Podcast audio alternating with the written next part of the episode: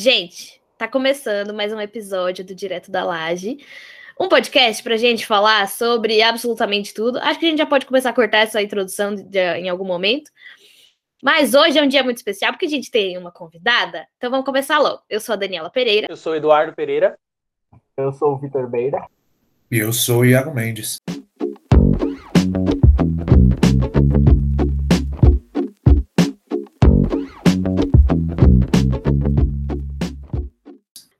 Boa! E hoje pode chegar a Gabi, a gente já tá super íntima. Vem pra cá, pode se apresentar, conta pra gente quem é você, o que, que você faz. E Legal. vamos começar esse papo. Eu sou a Gabriela Beira. Você já conhece um sobrenome, porque eu sou irmã do Vitor, irmã mais velha. Isso vai ser importante para a nossa conversa, que a gente vai desenvolver aqui. É... Eu trabalho com projetos sociais, então hoje eu estou trabalhando na área de educação trabalhei na prefeitura de São Paulo um tempo, é, e estava agora saindo de uma aula com Bolos, que eu faço um mestrado, e ele estava dando a primeira aula dele do semestre, então vocês são muito especiais, porque eu saí mais cedo da aula para estar aqui. Gente, nem precisava, pode voltar para lá. A gente grava outro dia, nossa. Manda o link Tô me sentindo especial. entra. A gente entra É, na aula. chama o Boulos para gravar com a gente. Pode Não, brincadeira. vamos ajudar. Vai ser bem legal. Mas acho que foi só aquela primeira aula, assim, para falar do, do que vai ser e tudo mais, então foi mais tranquilo. Defesa, Mas conta aí, hoje a gente veio falar. Você não sabia, Beira? Não sabia que tava tendo aula com o bolo. Pensei que era só Não, eu já aula. muito interessada nesse mestrado para ter aula com bolos já. Vamos partir daí. Mas, Gabi, hoje vamos falar sobre feminismo. É, o Beira já deu um. já contou pra gente um pouco da sua trajetória é, pessoal e profissional, mas se você puder dividir um pouquinho com a gente também. Beleza. Eu fiquei pensando, assim, como que eu ia trazer desse tema, né? Feminismo bem aberto, assim. Acho que vou falar um pouco da minha experiência pessoal e como foi para mim, né? Hoje eu tenho 27 anos e eu comecei a me envolver com o feminismo ainda na escola, então no ensino médio, tinha lá meus 15 anos. Mas se eu olhar para trás, assim, eu lembro que o meu desconforto com algumas coisinhas começou muito antes. Então, quando eu me apresentei, eu falei que eu era a irmã mais velha do Vitor, isso vai ser importante para a conversa, porque eu e ele, a gente tem uma idade muito próxima, né? Eu tenho 27, ele tem, vai fazer 26, então a gente tem um ano e meio de diferença. Então, a gente foi criado super junto, fazendo sempre as mesmas coisas e tá sempre, enfim, na mesma escola, enfim, sempre muito próximo. Só que em um determinado ponto, assim, acho que da minha adolescência, comecei a sentir umas diferenças tanto de tratamento, quanto de regras, quanto de expectativas entre eu e ele, que para mim era meio estranho, porque a gente era da mesma idade, então não tinha muito sobre, ah, ele é mais velho ou é mais novo, não era muito sobre isso. E acho que ao longo do tempo eu fui percebendo que era porque eu era mulher e ele era homem. Então, quando a gente era criança, por exemplo, era mais fácil para ele, sei lá, ir na casa de um amigo, ou brincar na rua, ou ter uma namorada e trazer para casa, e para mim isso tudo era muito mais difícil e um tabu maior, assim. Então tinha que sempre batalhar por, por um espaço, por um convencimento, assim. Então fui sentindo essa diferença e foi crescendo, assim, até que eu encontrei, quando eu comecei a me envolver com feminismo, ainda não era, não tinha esse boom da internet, né, que tem hoje redes sociais. Então eu lia blogs, eu entrava lá, digitava o site e entrava no blog e ficava lendo um blog. E um dos primeiros que eu comecei a acompanhar, eu acho que até hoje ela, ela escreve, publica, é da Lola Aranovich, que era uma professora lá do Ceará. E ela foi uma das primeiras referências, assim, eu lembro de estar na escola, é, no ensino médio, e a gente ter ido, eu e minhas amigas do colégio, até os Splash para ver uma palestra dela, assim, foi super um momento, né, assim, não tinha, eu não tinha tanta proximidade ainda com o movimento é, fora, né, fora da internet. Aí quando eu fui para a faculdade, enfim, também dentro do movimento estudantil, comecei a me envolver mais teoricamente, né, com o tema, então ler mais textos, mais coisas acadêmicas, né, estar mais perto desse universo. É, e no curso que eu fazia, né, eu fiz Relações Internacionais, a gente criou o primeiro coletivo feminista de mulheres lá no curso. Então a gente tinha, por exemplo, centro acadêmico, mas não tinha coletivo de mulheres, que era uma coisa muito vista como uma pauta dentro do movimento estudantil. Então, para que que precisava, né? Assim, a gente não, nunca tinha se deparado com essa questão. Então, sei lá, o, sei lá, o centro acadêmico levava todas as pautas, mas a gente sentia que ficava secundarizada essa questão do feminismo. A gente discutia só, por exemplo, quando tinha, sei lá, 8 de março, aí vai falar de Dia das Mulheres, vai falar sobre pauta feminista. O resto dos dias não era dedicado exclusivamente a essas pautas. E a gente criou esse espaço, isso foi lá em 2013, e fiquei pensando também sobre isso, quanto que as coisas mudaram e mudam muito rápido. Naquela época, era causava muito estranhamento ter coletivo só de mulheres, que o feminismo fosse discutido só entre mulheres, então causava estranhamento. Entre os caras, e que eles ficavam desconfiados, tipo, ah, por que vocês vão fazer um coletivo que não permite, entre aspas, homens, né? Por que a gente não pode estar envolvido? Inclusive em algumas colegas mulheres que desistiram de participar do coletivo na época porque elas achavam muito radical não ter um espaço misto. E isso foi mudando ao longo do tempo. Acho que hoje, sei lá, nas faculdades, até mesmo nas escolas, tem coletivo de meninas e coletivos feministas muito tranquilamente né, a parte de outras pautas e conseguem é, construir esse espaço com autonomia de uma forma mais tranquila do que foi na época. Né? A gente tem que convencer que não era um complô contra os homens, era um espaço, assim, para ter uma segurança de falar de alguns assuntos, né, de falar de assédio, de falar de problemas que são muito relacionados com a violência de gênero. Então, isso envolve ter, sei lá, colegas agressores dentro do seu curso, enfim, diversos problemas que a gente precisa ter um espaço para tratar. Então, isso é um pouco resumido.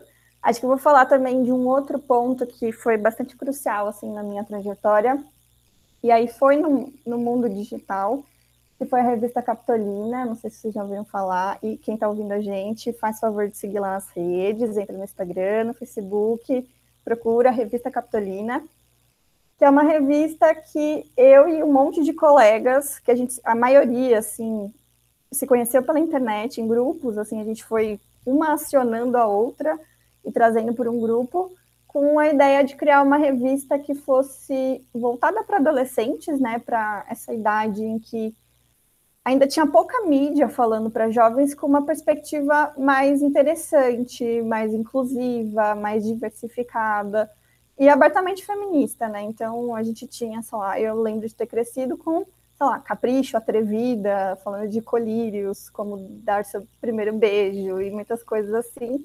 E não falavam assim com, enfim, um, um diálogo transparente, uma coisa interessante para uma nova geração, né? Acho que a gente já, já era adulta, né? Quando a gente criou a revista Capitalina, eu tinha mais ou menos uns 20 anos.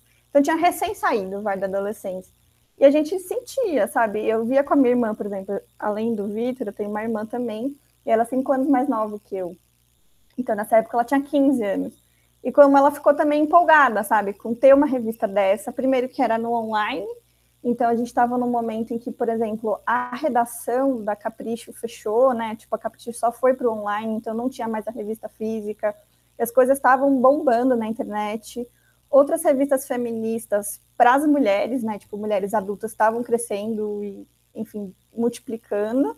E a gente fez especificamente, então, com esse foco em falar para adolescentes. Então, a gente falava sobre escola, sobre, enfim, moda, sobre ser LGBT adolescente, que não era uma coisa que a gente via tão facilmente. Hoje a gente vê muito mais, né? Mas voltada para adolescentes, a gente não via tanto sobre identidade de gênero, opção sexual. É, enfim, e a gente mesmo era jovem, então tinha eu de 20, tinha gente de 17 que entrava na revista para falar de assuntos que estavam ali conectados com o seu dia a dia. E foi uma grande realização, assim, até hoje a Capitolina existe, então Desde 2014 a gente tem esse blog, esse site. Eu fiquei mais ou menos uns quatro anos trabalhando, depois eu me desliguei da revista, porque eu achei que também estava ficando velha e muito longe, assim, da, do mundo adolescente. Então, a minha irmã mais nova já não era mais adolescente, então não tinha mais adolescentes na família e eu estava meio assim, cringe, sabe? Não sei mais o que os adolescentes gostam. Então, acabei é, deixando um espaço para, enfim, uma circulação também, que eu acho que é super natural e benéfica, né, para um veículo é, na internet, independente. Então, é, acompanho até hoje com muito orgulho. Na época a gente foi bombou, assim, a gente saía em entrevistas, então vinha a Folha de São Paulo fazer entrevista com a gente, o Globo, saiu na Fátima Bernardes, assim, a gente ficou, tipo, muito bombada. É, não, mentira, não foi na Fátima Bernardes, foi na Regina Casé, que tinha um programa lá da Regina Casé que passava de, acho que era domingo, e elas convidaram. No Esquenta, gente, Isso. que honra. A gente foi Melhor lá, programa. No Esquenta, e na época a gente foi convidado pela Companhia das Letras a é, publicar um livro. E aí foi assim, super, assim, a gente era tipo 50 meninas escrevendo, a gente foi todo mundo para a Bienal, porque a Companhia das Letras lançou o livro na Bienal do Rio, aí foi todo mundo para o Rio. O stand de escritoras era enorme, né? Porque assim, o livro tinha um artigo de cada uma de nós.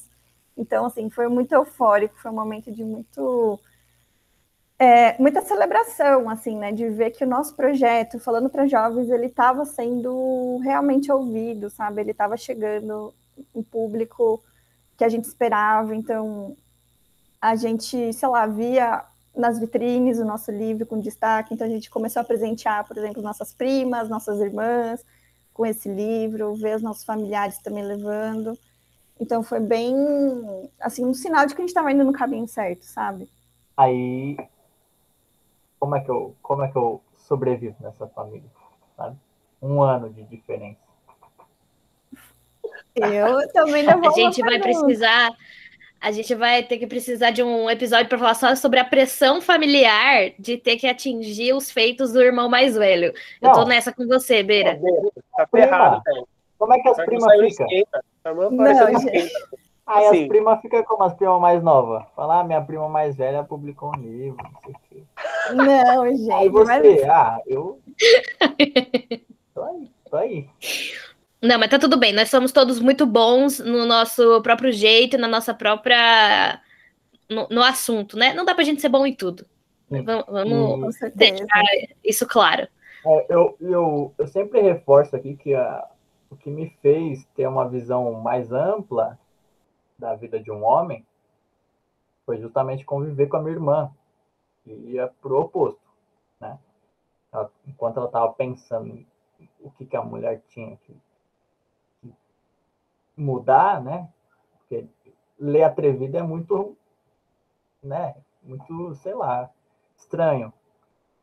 Começa que a revista chama Atrevida. E conviver nesse meio em que minha irmã lutava contra essas coisas me fez ampliar muito o que eu via na, na minha vida real, assim. Né? Eu não lia Lola Aranovich, eu não lia nada disso mas eu convivia, compartilhava né, a vida com, com uma pessoa que nadava contra essa maré na época. Hoje em dia é muito comum um, os adolescentes se afirmarem LGBT, enfim. Mas naquela época, só de se, se afirmar feminista já era um problema muito grande. Né? Você falar, ah, eu sou uma mulher feminista, é, você sofria retaliações já bem intensas, assim é, beirando a agressividade física, né? Sem contar a agressividade moral. Por isso que eu falo que o, o que eu sou hoje se deve muito, essa visão de mundo que eu tenho, se deve muito à convivência com a minha irmã. Porque ela estava pesquisando, escrevendo e, e, trabalhando em cima desses ideais, assim. Né? Então, eu, eu acho que tem um, tem um lance um pouco de disso tudo no, no que eu tento trazer pro podcast em si. Isso que eu achei que era um, eu achei que é uma convidada interessante, não só pro podcast, mas para qualquer outro projeto que envolva essa temática, porque a gente tem uma diferença de idade muito pequena, né, para dois irmãos, que é de um ano, e compartilhou mundos muito distintos né, ao longo da vida, mesmo tendo a mesma criação. A gente sempre estudou no mesmo colégio, né? Sempre foi junto pro colégio, é, ia junto na perua. E justamente essa diferença de convivência acontecia muito, assim. Eu brincava na rua com, com os moleques da rua de onde a gente morava, sei lá, eu tinha oito, nove anos de idade, e os, os moleques já tinham 14, 15. Eu brincava na rua o dia inteiro. Os moleques voltavam quando começava a escurecer, assim, umas sete horas. E era isso, para mim tava tranquilo né? E aí ver, ver hoje que isso é um reflexo negativo para minha irmã me faz pensar muito sobre A infância que eu estava vivendo, a infância que ela estava vivendo. Eu queria fazer um comentário, já jogar uma parada na mesa aqui. De tudo isso que vocês falaram, é, é uma pergunta que eu vou direcionar para a Gabi, que é a nossa convidada, mas, né, obviamente, a Dani, que é, que é a chefa aqui também. Dani, depois, se você quiser dividir o palco aí e responder. Mas tem um pouco a ver. Ah, tem um cachorro. O pessoal do podcast não tá vendo, tem um cachorro fofíssimo. Vocês perderam. Só não vou pedir para ele falar, que vocês não vão entender. não, se ele falar, eu vou ficar preocupado. Mas eu ia dizer o seguinte: vocês falaram várias coisas. Você começou falando da, da Lola, o Gabi. Eu conheci a Lola, assim, quando eu pesquisava muito sobre essa parada de, de, de chance e tudo mais, essa parada bem chorume tóxico da internet, que a gente pode até falar um pouquinho sobre isso, mas eu não sei se é o caso da gente entrar muito em detalhe, porque é um tema bem, bem complexo, né? E, de ser latente, a Lola é uma puta combate disso desde sempre, sofria com essa perseguição na internet e tal. Mas eu queria direcionar a, o, da seguinte forma, já pensando até na, na minha experiência pessoal, assim, com me aproximar da temática do, do, do feminismo por causa da, da, minha, da minha namorada, das minhas amigas, das mulheres que eu conheci na minha vida, assim. E aí vocês falaram, cara, você viu essa transição do, do feminismo para a web, sabe? Começar a ter canais e ter ferramentas ali no meio digital. E a minha pergunta é a seguinte: hoje o termo, o termo feminista, é eu tô falando já, sendo bem honesto, assim, cara, comparando com os anos de referência, aliás, o meu contexto familiar. E, cara, você falar o termo feminista é tipo assim, é um bicho de sete cabeças e rola muita desinformação. E aí, cara, se hoje a gente vive esse momento de é, que o Beira falou, cara, tem muita facilidade para você acessar conteúdo, enfim, e o termo tá na internet, o termo ficou famoso, digamos assim. Você que já tá aí na, na, na, na estudando essa parada há alguns anos, você acha que também com essa, entre várias aspas, fama, vem o risco da banalização do termo? Ou esse risco sempre existiu? Tipo, é uma coisa de agora, tipo, ah, por causa da internet? Ou sempre foi uma coisa, assim, tipo, de gerar uma desinformação e tudo mais? E é, não, feminista é a mina que é mal amada e que é invejosa porque ela não consegue um namorado, sabe? Esse tipo de, de clichêsaço, assim. Eu queria entender se você acha que é uma coisa atual ou se sempre existiu, assim, sabe? Isso é muito complexo e, na verdade, isso sempre vem à tona, né? Eu acho que para tudo, tudo que está em pauta, assim, todas as pautas progressistas, identitárias, a gente tem muito esse questionamento. Então, assim, ser LGBT está mais na moda, né? Porque agora tem propaganda. O que está acontecendo, né? Que está diferente. E eu tenho uma visão um pouco pessimista, eu acho, sobre isso, principalmente olhando para a política que a gente está vivendo hoje no Brasil. Então, é, apesar de ter tido esse boom, eu acho que sim, ele aconteceu. Então, por exemplo, eu levei bem mais tempo para me reconhecer feminista do que a minha irmã mais nova, por exemplo, né? Então, é, as minhas primas todas, que têm a idade dela, também se podem trocar essa ideia com muito mais facilidade, porque elas têm mais referência hoje, né? Na época não tinha tanto, não, não tinha acesso a esses meios de comunicação que a gente tem hoje, com essa democratização mesmo das, dos discursos, né? Então, ficava muito dependente se tinha, sei lá, uma personagem na Malhação que era uma menina feminista, que não acontecia tanto, assim, na minha infância, na minha adolescência. Eu acho que sim, houve uma popularização, mas eu não tenho certeza, assim, sobre a banalização. Eu acho que acontece uma banalização natural do capitalismo, eu acho, então é isso, ah, aquela coisa de ter sempre uma camiseta da Frida Kahlo, na C&A e tal, acho que tem um pouco uma cooptação, né, das, dessas pautas pela pelo mercado, acho que pela publicidade, como vai acontecer com tudo, né? Então, ah, sei lá, hoje está rolando Olimpíadas, eles vão cooptar a trajetória de superação dos atletas. Então, tem sempre uma cooptação que é negativa, eu acho que do ponto de vista é, assim, do conteúdo, né? Porque a gente esvazia e põe numa forma. Então, põe a forma da Frida Kahlo, sei lá o quê, com uma camiseta punk, sei lá, já, a gente já viu essa, estampa, né? Então, eu acho que tem um pouco disso, mas o que eu sinto, acho, participando dos movimentos, é que é muito cíclico, sabe? Eu acho que a pauta feminista, ela não mudou tanto assim, porque a gente ainda está discutindo muitas questões e muitos avanços que precisam acontecer e não aconteceram há décadas. Então, a gente está falando sobre, sei lá, direito reprodutivo, então, sei lá, aborto seguro, ou educação sexual, ou enfim, violência doméstica, saca? Tipo, a gente está falando sobre pautas muito fundamentais e que elas não tiveram avanços, assim, em muitas décadas. Então, por exemplo, a Lei Maria da Penha de 2006. A gente hoje ainda tem super um, uma batalha gigantesca sobre violência doméstica, né? Falando em pandemia, inclusive. E, e eu acho que. Então, é, assim, para mim, primeiro, eu sinto que são ciclos, então a gente avança, retrocede. Eu acho que isso acontece um pouco com todos os movimentos sociais, então, de avançar e retroceder, porque a política é cíclica, a gente está vivendo um momento, e aí vou falar como internacionalista, aproveitando o gancho da minha aula de mestrado que eu saí, isso é global, também está acontecendo em outras partes do mundo, né? A gente está sofrendo muito. É, então, eu acho que, apesar de ter, então, essa cooptação e essa aparentemente esvaziamento, eu acho que muitas pessoas podem se reivindicar feministas e talvez não terem tanto, tanta profundidade ou não terem tanto envolvimento, mas eu não enxergo nessas pessoas a grande sabe, a minha grande fronteira de disputa, porque a gente tem que disputar o Bolsonaro, sabe? A gente tem que disputar o Congresso passando coisas absurdas. A, enfim, a política institucional ela é muito mais. Está um pouco grave demais para a gente se preocupar, eu acho que com coisas que, que são mais, acho que, conjunturais, assim, que acabam.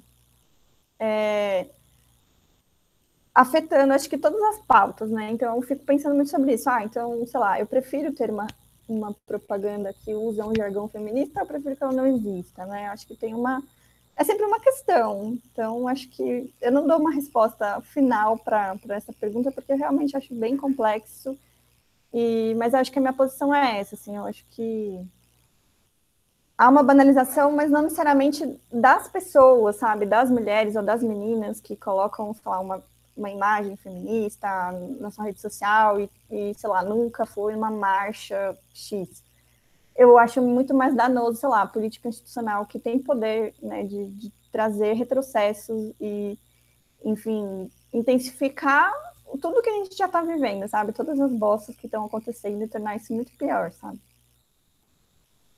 Total. Eu só eu vi que o Beira levantou a mão. Beira, só queria fazer um complemento aqui para não, não, não, perder o fio. É, eu acho que eu, talvez eu tenha até usado o termo errado, assim, acho que eu falei em banalização nesse sentido, né, de tipo, ah, você não é, você é, não é raiz, tá? Você não é feminista raiz, você é feminista modinha, não é nem nesse sentido que eu quis dizer. Eu quis dizer banalização, assim, do, do de esvaziamento do termo mesmo, assim, que dá espaço pra galera simplesmente falar assim, pô, a feminista é a mina que tem o sovaco peludo, sabe? É essa superficialidade que eu digo assim, cara, por que que que depois você pode dizer aí, não precisa responder agora sobre isso, porque eu acho que você vai passar por coisas que vão responder a minha pergunta. Mas é muito nessa questão de, tipo, qual que é o desafio que faz muita é, a galera ter essa miopia, sabe? Eu usei banalização, mas eu quis dizer essa miopia em relação à causa, a importância da causa e fazer essa superficialização, assim, sabe? De, tipo, ah, feminista é só isso aí, não tem, não tem nada, e não consegue enxergar todas essas pautas que você já, já falou aí que são muito importantes, tipo, de combater a violência doméstica, enfim.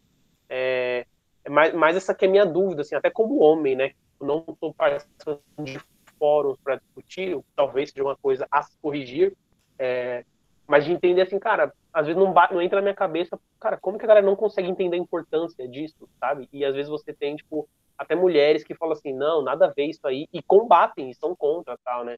É, dá ter a resposta assim, que imagina que você vai dizer para mim, é o machismo, mas eu acho que tem mais, mais coisas, assim. Tipo, é que é uma coisa, cara, não entra na minha cabeça, sabe? É, mas é isso, é isso complementar com esse ponto. É, eu, eu queria complementar um pouco do, do que vocês dois falaram, que eu acho interessante. Eu acho que a Dani vai também conseguir falar um pouco melhor sobre o assunto, logicamente, bem melhor do que eu, mas aprofundar mais, porque eu acho que o quando eu comecei a estudar sobre o tema é, de forma independente, assim, porque eu via essa jornada da Gabriela, é, entendia isso como um sucesso profissional, né, de ter um blog de sucesso e de repente esse blog aparece em jornais que são de grande porte. Então, ah, minha irmã chegava e falava, ah, tem uma entrevista no, no Globo, tem uma entrevista na Folha que a gente deu. Eu falava, caramba, isso é sucesso profissional é Para mim não era um sucesso pessoal, nem um avanço social, né? É mais como se fosse um, uma profissão mesmo, de fato.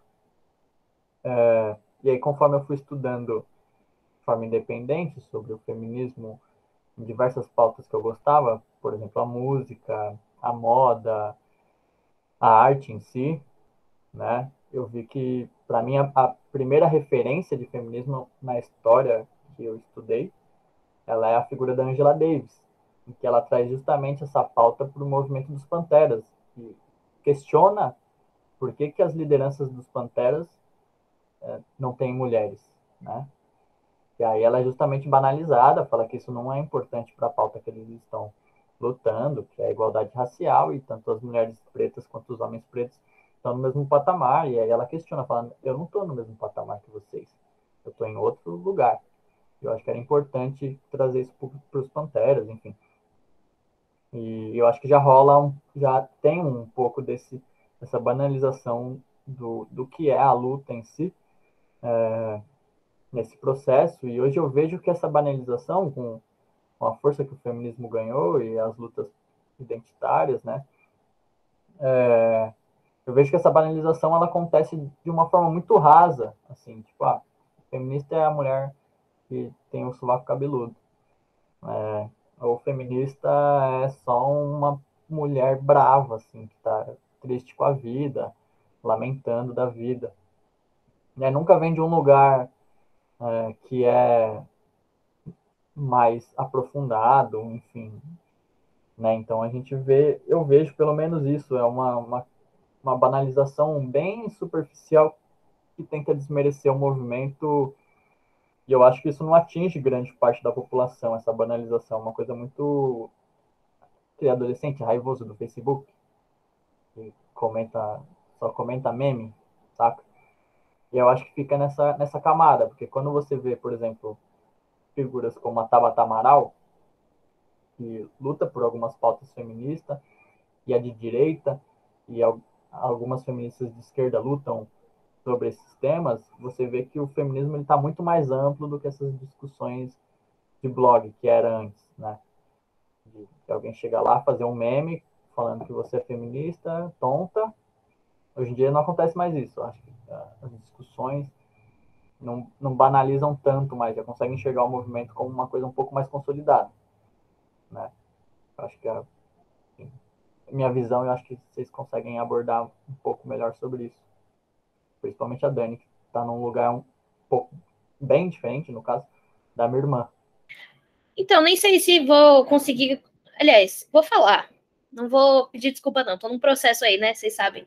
De parar de pedir desculpa. Mas então, eu, eu gostei de trazer, de que vocês trouxeram esse ponto de banalização versus miopia, porque daqui de onde eu venho, daqui da minha periferia, cara, a única coisa que eu ouvia falar sobre feminismo era justamente isso, né? A mulher do sovaco cabeludo. E aí eu lembro que tiveram alguns momentos muito chave é, na minha vida que eu fui conseguindo entender com um pouquinho mais de profundidade o feminismo, sabe?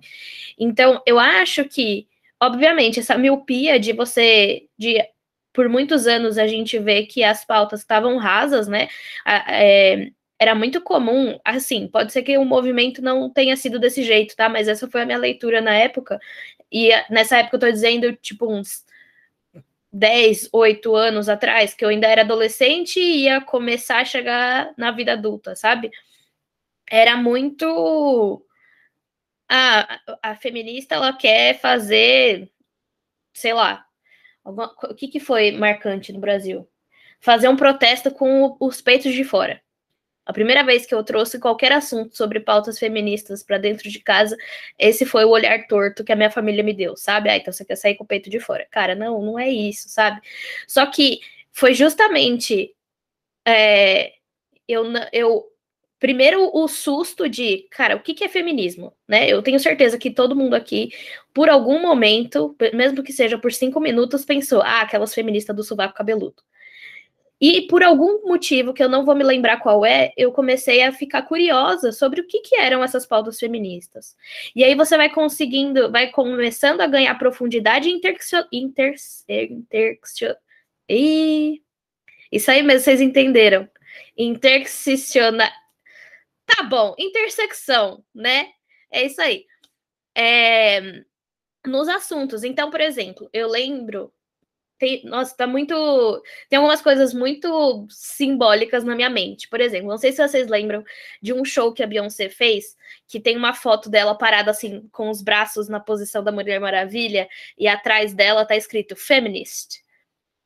E foi quando ela lançou aquela música Flawless, que tem uma participação da Chimamanda, que ela fala feminista, pessoa que acredita na igualdade política é, de social, political and economic. Então, igualdade social, econômica e política é, de gêneros, né? Então, quando essa música saiu, eu lembro que uma, eu sou uma pessoa muito fã de Beyoncé desde que me entendo por gente, e, e eu lembro muito que a, o meu primeiro pensamento foi tipo, ah, feminista de palco, de telão, sai fora, nem, nem carrega as pautas de verdade.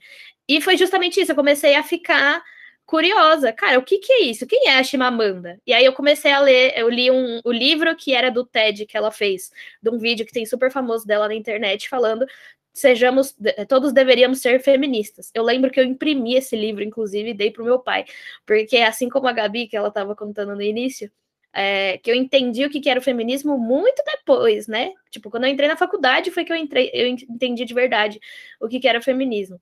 Mas antes disso, eu já me incomodava com várias coisas. Por exemplo, a mais simples delas, eu ter que ser obrigada a arrumar a casa enquanto meu irmão mais velho não precisava fazer nada. É, ele podia trazer a namorada para dormir na, em casa e eu não podia nem ter namorado sabe? Então, esse tipo de coisa já me incomodava num tanto, mas eu só fui entender o que, que isso significava e que as pautas eram, na verdade, muito mais profundas muito depois. E então eu acho que tem realmente tem esse lance da miopia, de não entender a profundidade de pautas como o feminismo, principalmente quando a gente vai falar sobre inter... Caralho, de novo, sobre essa intersecção, quando a gente chega no feminismo negro, por exemplo, porque eu também tenho certeza que você ouvinte, ou nós aqui mesmo, vocês, eu com certeza, estou dizendo em primeiríssima pessoa, no mínimo durante algum tempo aí, um ano na minha vida, eu pensei, cara, que babaquice, nada a ver separar movimento. Ter feminismo branco ou feminismo negro, nada a ver, é tudo mulher e não sei o quê.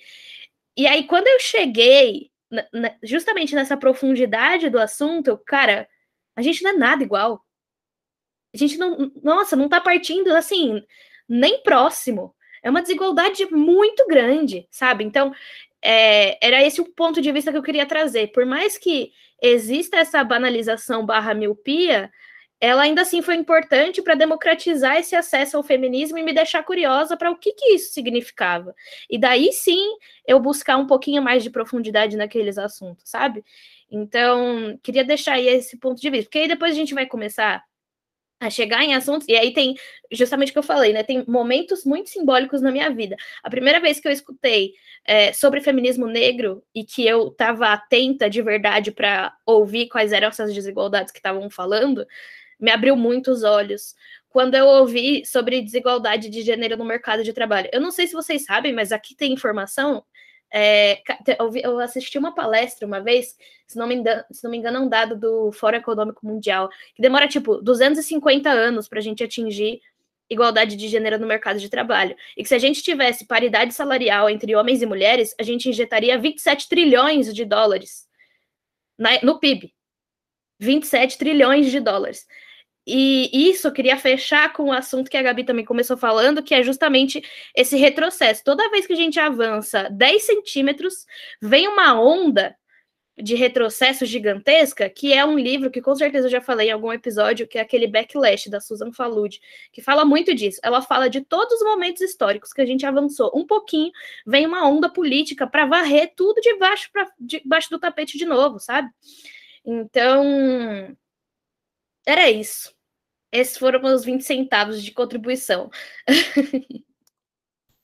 Muito bom, Dani. Eu acho que tudo que a gente está conversando aqui, assim, gente, uma pauta chamada feminismo é um espaço muito curto para falar de muitas coisas, né? Acho que a gente tem dessa. Primeiro tem a nossa vivência enquanto mulheres e homens, né? E nossas vivências dentro das nossas famílias, dentro das nossas relações, perpassadas por vários, várias nuances da nossa identidade, então, né, os, os, lugares que a gente fala, as experiências que a gente teve, como que foi isso para a gente, é... fora todas as camadas que são mais estruturais, né, que são políticas, então a gente pode falar sobre representatividade, né, política, por exemplo, isso é uma pauta que eu tendo trabalhado né, na, no setor público, estava na prefeitura, vivenciei isso muito na pele, então a maior parte das servidoras públicas da cidade de São Paulo são mulheres, mas quando a gente sobe para chefes, né, para líderes, para secretários, é, isso cai para tipo 20%. Então a gente tem poucas mulheres na liderança, poucas mulheres. Isso, isso assim, disseminado, né, no mercado de trabalho como um todo, é, né, em qualquer setor, né. Então, por exemplo, se a gente pensa na educação, educação é, todo mundo que vocês conhecem, assim, acho que a maioria que vocês devem conhecer que faz pedagogia é uma mulher. Assim, os cursos de pedagogia são majoritariamente femininos, mas as autoridades que decidem os rumos da educação no país são homens. Então, o secretário de educação é homem. Enfim, vocês vão ver sempre um homem tomando decisões sobre várias coisas que, inclusive, são muito mais é, desenvolvidas, solucionadas, feitas por mulheres. Então, isso é um grande incômodo que eu carrego, assim, para mim também é uma frente de atuação, um incômodo gigantesco. Você falou sobre isso, né, sobre o gap no mercado de trabalho, e tem surgido uma discussão que me interessa muito, que é sobre trabalho invisível, trabalho doméstico, trabalho reprodutivo. Então, as mulheres, elas são responsáveis por perpetuar a espécie, então são as mulheres que gestam, né, são as mulheres que põem outras pessoas no mundo, são as mulheres que amamentam, e assim, hoje eu vi um dado, a gente está passando por uma semana de é, conscientização sobre amamentação, né? E aí eu vi um dado que assim, um, um ano de amamentação equivale a mais de um ano de trabalho. Então, assim, se uma mulher amamenta e trabalha, ela trabalha dobrado só fazendo isso. Só, só amamentando e trabalhando. Então, assim, ela trabalha duas vezes mais que um homem. Fora todas as outras cargas de trabalho doméstico, a gente já sabe que as mulheres trabalham, sei lá, por semana 50% mais que os homens dentro de casa, né? Seus companheiros ou seus irmãos, seus pais. Então, cuidados domésticos são muito femininos ainda. E assim, isso a gente pode ficar aqui muitas horas discutindo essas disparidades de gênero, né?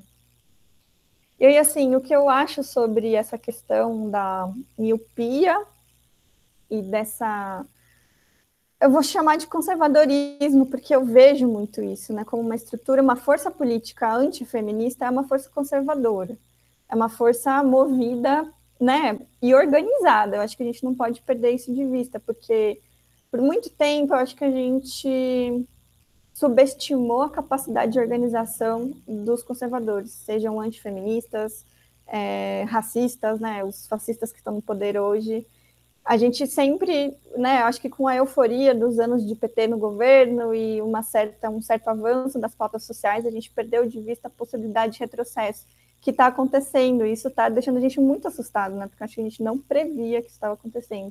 Então, acho que a gente não pode voltar a errar e achar que esses movimentos não estão organizados. E acho que eu vejo isso, eu acho que passei a enxergar isso muito em relação ao feminismo, né?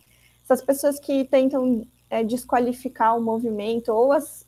Eu vou falar de ativistas, porque isso tem um nível muito pessoal, essa coisa de o ataque da mulher raivosa, mulher radical, feminista. Eu passei por isso na pele, assim, eu escrevendo na Capitolina, a gente recebia comentário de hater, a gente gerava polêmica na internet, a gente era atacado. É, dentro do curso de RI, quando a gente fundou o Núcleo de Mulheres, ficou mal falado, sabe, porque os caras não se sentiam confortáveis conosco ali. Levou um tempo, sabe, para a gente ter o nosso espaço e, e, e, gerar essa segurança. Fora, assim, muitas camadas de nível pessoal, assim, que é difícil de, de separar do político, né? Eu acho que tem essa frase, né? O pessoal é político, então a gente tem a nossa identidade, ela é, ela é uma, um marcador político na nossa experiência no mundo, assim. O fato de eu ser mulher vai determinar tudo na minha vida, vai determinar, é isso, determinou minha infância, determinou as minhas escolhas, determina o meu salário, né, o quanto que eu ganho, o quanto que eu cresço, o quanto que eu avanço, a velocidade que eu avanço, é sempre diferente. Eu estou num momento de carreira que vejo isso muito acontecer, então já estou formada há um tempo, estou relativamente é, com alguma experiência, aí eu olho para o lado e vejo cada vez menos mulheres, cada vez menos mulheres negras, muito menos mulheres negras. É, cada vez mais homens, cada vez mais homens brancos, cada vez mais homens brancos medíocres me liderando, sabe, tomando decisões ruins, não fazendo sentido, porque eles não estão, eles não estão vivendo aquilo na pele, eles não estão vivendo sobre isso. Então, cara, é muito complexo e eu acho que essa cegueira e essa essa contraposição, ela tem muito, muito é, a ver, acho que em primeiro lugar, com esse conservadorismo. Então, essas forças, elas conseguem identificar que se o feminismo avançar, vai ser ruim para eles. Então, isso é um fato. Acho que a gente tem que ter isso muito claro. O avanço da pauta feminista significa o rompimento do privilégio masculino. E isso vai gerar, isso vai gerar resistência, porque o privilégio masculino garante aos homens salários melhores, garante aos homens menos trabalho doméstico, garante aos homens o abandono de seus filhos, entendeu? E se o feminismo avança, isso vai parar de existir, isso vai precisar parar de existir. A gente vai convocar a ação, a melhoria dos homens também. Então, acho que tem esse ponto, né? Existe uma organização estrutural e uma militância política que hoje a gente vê em, né, em pessoas como os Bolsonaro, né, todos eles que representam muito essa masculinidade privilegiada. Estou aqui, quero fazer o mínimo possível, eu quero tirar o máximo possível. Esse é o grande retrato. Então, para mim, o governo Bolsonaro é um governo do masculinismo. Isso para mim é muito claro desde o primeiro momento que ele era candidato. O que elegeu o Bolsonaro não foi a pauta econômica do Paulo Guedes, que o pessoal fala, foi a pauta masculinista, foi querer ver um homem chucro no poder, porque estava dando a gente estava dando liberdade demais, né, para as mulheres, para os LGBT, enfim. Então, para mim, isso é muito claro, essa, essa revanche, o backlash que você falou. E acho também que tem, assim, um, um grande campo cinzento, que são os aliados, e são pessoas, aquelas pessoas meio em cima do muro. Acho que o Vitor falou da Tabata Amaral, mas acho que ela representa um campo político que não necessariamente é um campo conservador, eu acho que ela não está nesse campo político conservador, mas ela dialoga muito com essas pessoas que têm medo do radical, né? Tem medo da feminista radical, tem medo do negro radical, tem medo do LGBT radical, que, né, que vai causar um desconforto. Mas acho que é um campo que a gente pode avançar o nosso diálogo. Acho que a gente precisa olhar para esse campo. E é isso, assim, olhar os nossos colegas que às vezes fazem uma zombaria, com, sei lá, mulheres e tentar puxar por um lado de diálogo. Eu sei que é muito difícil, na minha vida eu nem sempre fui tão dialógica. Confesso, tinha muita dificuldade na faculdade de, tipo, tratar de alguns assuntos, sei lá, com caras que eram meio, tipo, bobalhões, assim, sabe? Não tinha muita paciência, a gente queria lacrar mesmo, eu acho que tem momento para tudo, sabe? Teve um momento de lacrar, acho que a gente está vivendo um momento politicamente perigoso também, então acho que quanto mais diálogo a gente puder estender, é, é o ideal, assim. Uma coisa muito importante, eu acho que a gente, aí falando com a Dani, acho que ela com certeza vai concordar, eu acho que as mulheres não podem ser as únicas responsáveis pelo avanço do feminismo, saca? As mulheres não podem ser as únicas responsáveis pela melhoria dos homens, então, assim, já é extremamente cansativo ser mulher e lutar com essas coisas pequenas. Então, assim, aí lutar contra o meu chefe, que é um cara branco, sem noção e falou alguma coisa idiota para mim, eu tenho que aguentar, porque esse é meu trabalho e eu não quero perder meu emprego. É muito difícil de achar, as mulheres não são promovidas. A gente está lutando com isso, lutando com uma carga mental sobre tarefas domésticas. Então, assim, se a gente está na aula, está pensando, ai, tem aquela louça, tem que estender a roupa. Eu estou no momento também aí de pensar muito sobre infância, né? Estou trabalhando com um projeto de alfabetização, então pensa muito as crianças, pensa muito papel das mães. Eu acho muito interessante um feminismo que conversa com mães, porque é uma camada muito invisibilizada do, sabe, dos movimentos como um todo. As mães estão sempre dentro de casa, a gente não está vendo o trabalho que elas estão tendo para criar as crianças, para trabalhar dentro de casa. É trabalho, sabe? É trabalho. Na Argentina acabou de ser aprovada, né, uma lei que concede às mulheres que têm filhos um ano a menos de trabalho para receber aposentadoria. Então, eles conseguiram identificar que as mulheres que têm filhos, elas trabalham de uma forma não remunerada, por isso elas têm uma, uma certa vantagem, digamos assim, muito entre aspas, ao tirar a aposentadoria. Então, acho que esse tipo de política a gente precisa estar discutindo. E eu acho que é essencial que é isso, assim, como, como as lideranças ainda são homens, eles precisam entrar nesse. É urgente, e é assim, já passou da hora, sabe, dos homens estarem defendendo essas pautas. Não, claro, com aquela questão de ter local de fala ou não, mas eu acho que Existem homens falando sobre masculinidades, existem homens falando sobre paternidade, existem homens falando sobre como ser um melhor colega de trabalho, sobre como liderar melhor, como conseguir perceber o tratamento diferente. Eu lembro que quando eu entrei no meu último trabalho na prefeitura, eu entrei com dois colegas, então tinha, sei lá, três novatos, eu e mais dois caras. E logo na minha primeira semana, eu passei por umas coisas meio delicadas, assim, meio tipo vexatórias, sabe? Assim, tipo, caras mais velhos falando coisas tipo, ah, você é estagiária, ah, você é bonitinha, umas coisas muito desrespeitosas, sabe? E eu falei para eles assim, eu vou precisar da ajuda de vocês, porque eu nem sempre vou estar forte para resistir essas, essas essas coisas que acontecem, são violências, né?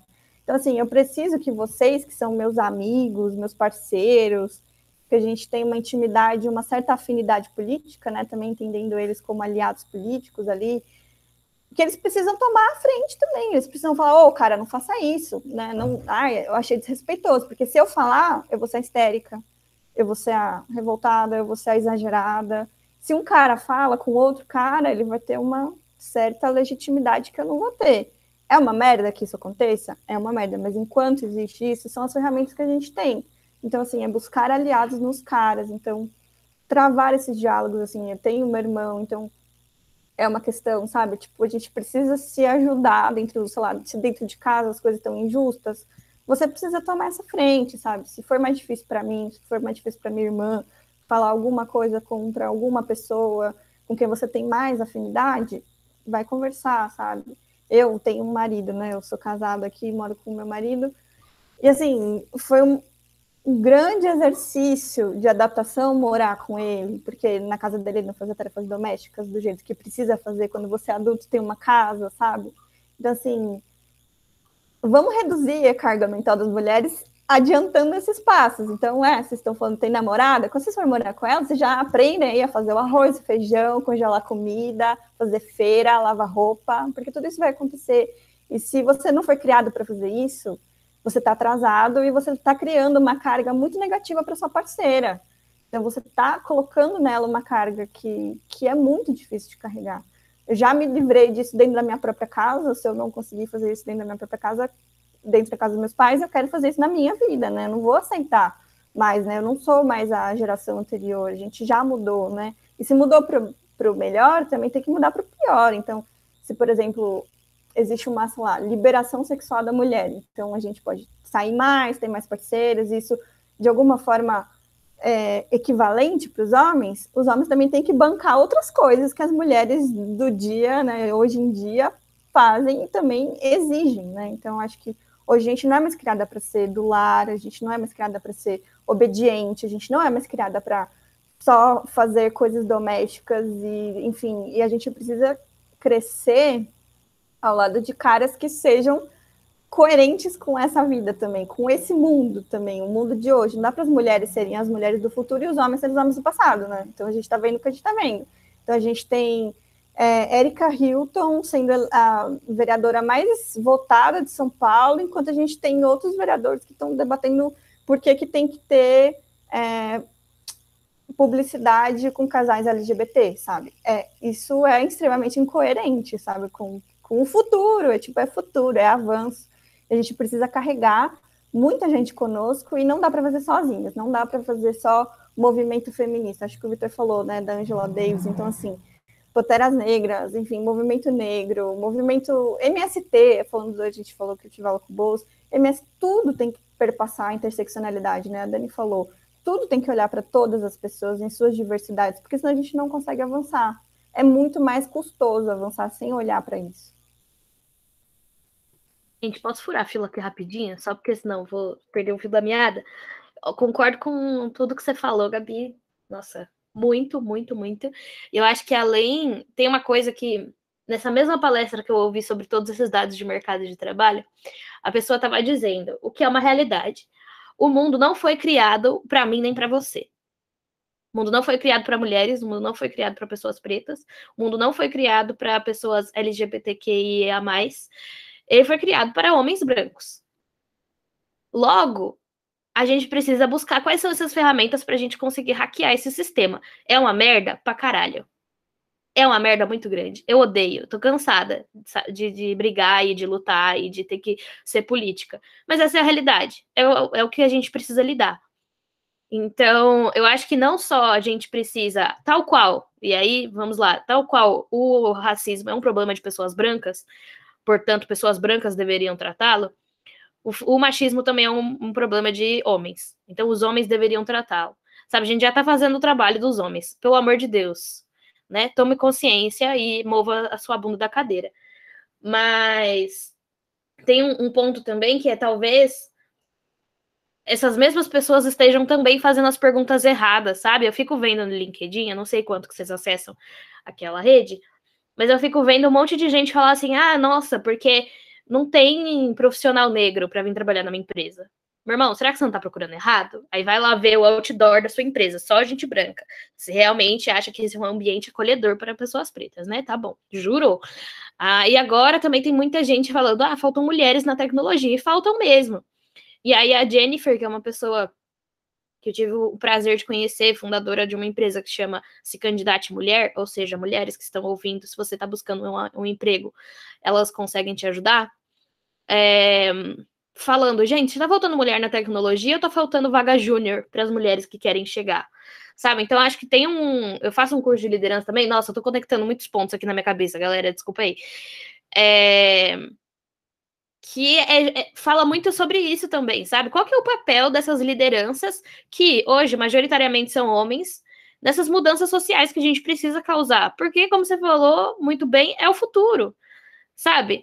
É, eu lembro também na, na última eleição do Trump e do que o Biden ganhou, no caso, né? A última eleição dos Estados Unidos, que tinha uma galera falando assim: é, não é que é, o Biden tem a melhor política para grupos é, marginalizados, minori, minorizados, porque não são minoria, né? São minorizados. Acontece que é um tipo de política que entende que essas pessoas precisam estar vivas e com condição de trabalhar e de ter lazer e de viver, de ter acesso à cultura, para conseguir construir um país também, sabe? Então, acho que tem um, um monte de coisas é, dentro de, disso daí que a gente está conversando. Tem, justamente, os homens precisam agir ativamente, tem, a gente precisa começar a fazer as perguntas certas também para essas lideranças que estão ali.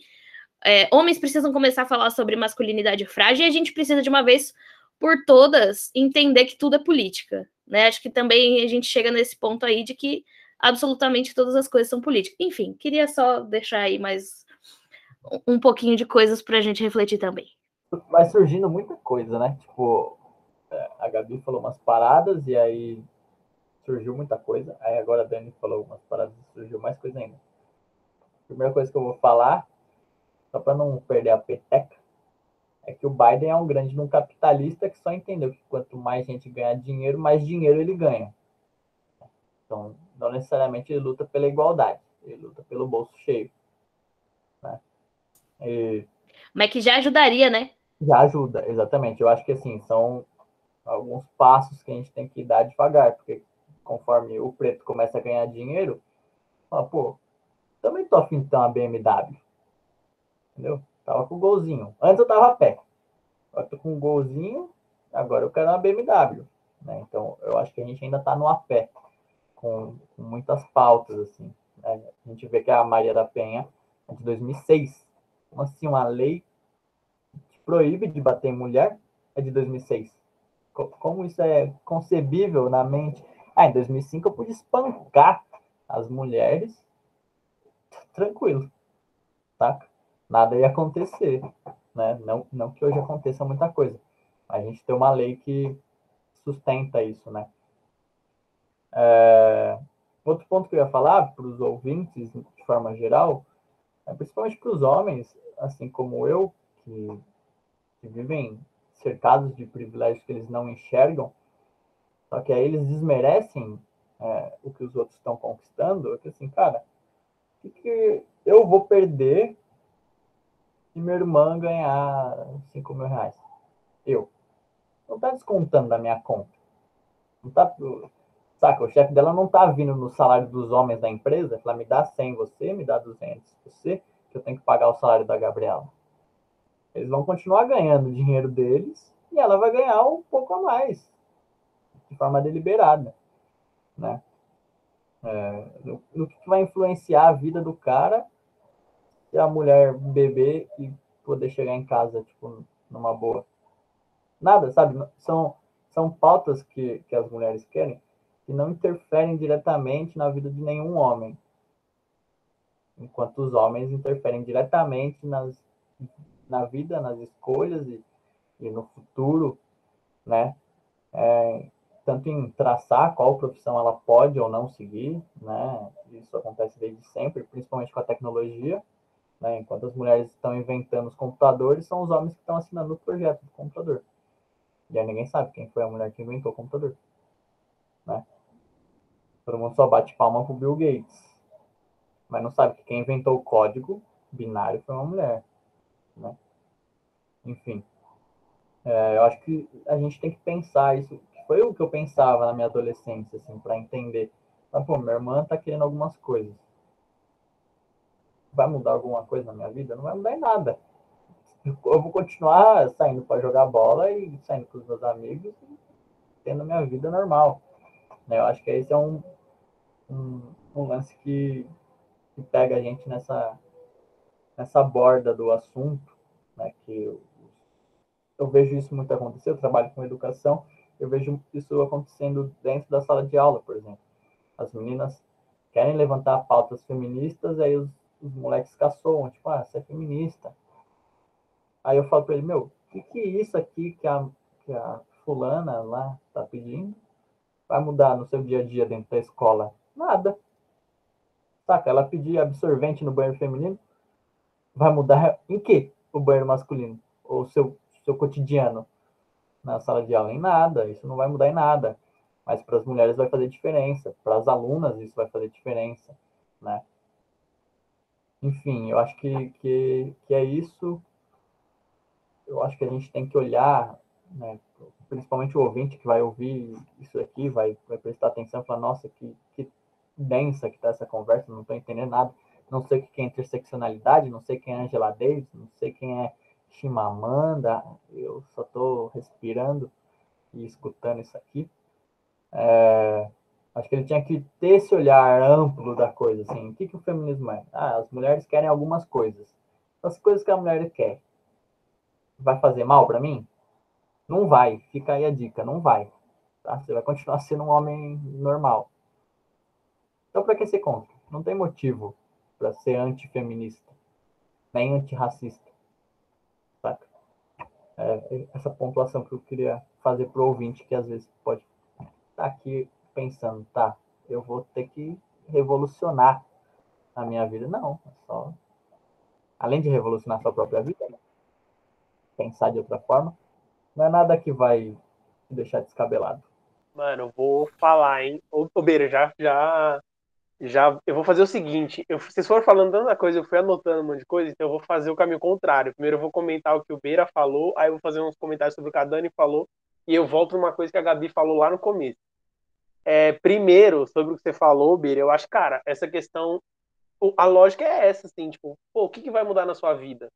na, na prática ali, se você parar para ver, não vai mudar. E o que acho que me revolta em relação a essa, essa, essa, esse antifeminismo é justamente essa parada que a gente, enquanto homens, é ensinado a pensar que ela não pode ter a mesma coisa. Porque uma coisa, tipo assim, seria, entre várias aspas, eu tô fazendo aqui, justificável você ser contra esse movimento se fosse para falar, tipo assim, cara, que as mulheres vão ter coisas exclusivas delas. Cara, às vezes você vê que não é isso, a mina tá brigando pra ganhar tipo o mesmo. como os homens têm. É, exatamente. Exatamente. exatamente. Hum. Aí vem uma pauta que é tipo assim, não, cara, eu só quero ganhar o mesmo salário que você, porque eu faço a mesma função que você. Então, tipo, isso que é, que é a parada que não tem a ver. Eu acho que isso, cara, tem a ver com conflito de ego e insegurança que o, lá, a sociedade patriarcal instaura na gente, homens, sabe? Tipo assim, cara, é uma coisa que a gente vê que o, o nosso poder masculino, masculinizado, sei lá qual é o termo que deveria usar aqui, mas, tipo assim, ele só se dá através de controle social, controle do corpo, controle do dinheiro, controle psicológico da mulher, sabe? Então, tipo assim, é uma insegurança. Você pergunta assim, ah, pro cara...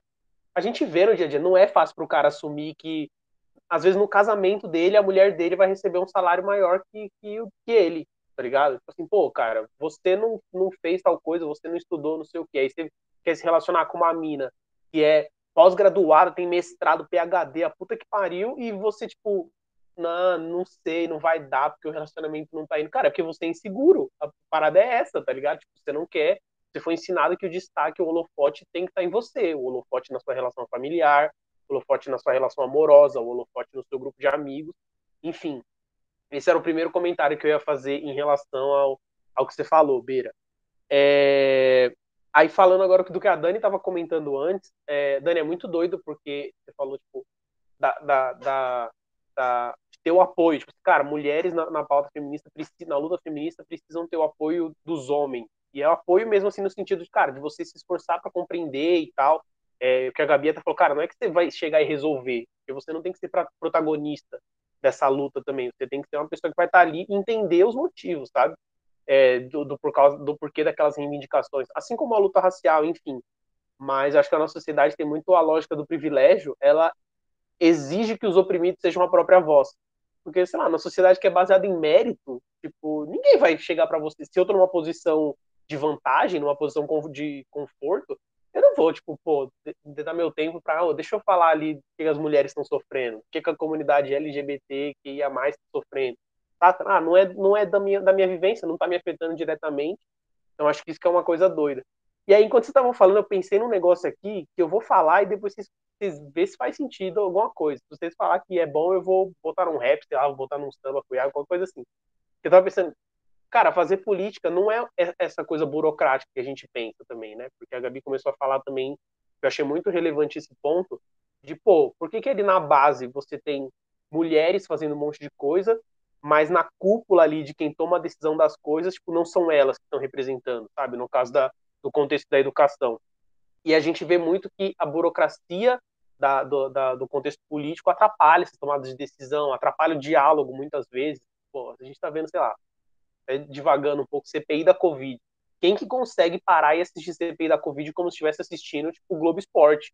Tá ligado? Não é acessível para muita gente, cara, o que está acontecendo ali, por causa dessa, dessa burocratização do processo, que é, é proposital muitas vezes. Mas eu ia dizer que, cara, fazer política nada mais é que o ato de você pensar o dia de amanhã. Porque no fim é isso, sabe, a discussão, tá ligado? É sempre pensando no. no você aproveita do passado, mas é para construir um futuro.